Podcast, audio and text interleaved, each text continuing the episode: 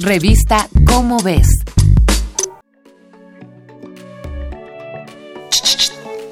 Tú, Sí, tú, la oveja negra de la familia. tú, el incomprendido de la casa. ¿Cuántas veces te han dicho, ¿por qué no puedes ser como tu hermano? Si ya perdiste la cuenta, no te preocupes. Probablemente no eres tú. Es que no entienden tu personalidad. Aunque compartimos ancestros, cada uno de nosotros es diferente. A veces no entendemos por qué somos diferentes y por qué los demás no nos aceptan. Para los etólogos, es decir, los biólogos que estudian el comportamiento de los animales, la personalidad se forma por diferencias individuales. Por increíble que parezca, hay más estudios sobre la personalidad en invertebrados que en mamíferos. ¿Qué dijiste? ¿Los insectos no hablan y por eso no tienen personalidad? Pues falso. Todos los animales tienen códigos de personalidad. Para que un rasgo conductual sea considerado personalidad, debe permanecer estable en el tiempo. Imagina a un ejemplar de mono. Lindo a simple vista, pero agresivo desde pequeño. Esta característica lo define. Si tienes dos perros de la misma raza, uno es dócil y el otro parece demonio de Tasmania, no te enojes.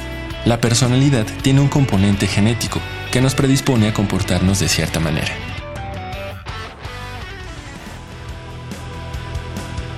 En 1942, el doctor Calvin S. Hall de la Universidad Western Reserve en Ohio creó ratas grises con distintos niveles de agresión. Asimismo, el doctor Alexis Edwards tuvo dos linajes de moscas de la fruta con diferentes temperamentos. Y en el 2000, especialistas de la Universidad de Tucson, Arizona, encontraron que la dominancia de los chimpancés es heredada.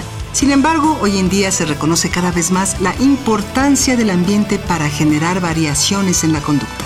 Gracias a investigaciones como estas, la ciencia ha descubierto que los caballos son propensos a la ansiedad, que los borregos y marrones son dóciles con los humanos y que los conejos responden al estrés.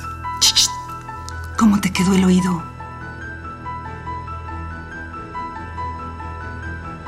Esta fue una coproducción de Radio UNAM y la Dirección General de Divulgación de la Ciencia de la UNAM, basada en el artículo La personalidad animal de José Alfredo Cepeda Zempoaltecatl Verónica Reyes Mesa, y Amando Bautista Ortega. Revista Cómo ves. Si deseas saber de este artículo y otros más, consulta la revista Cómo ves, la publicación mensual de divulgación científica de la UNAM.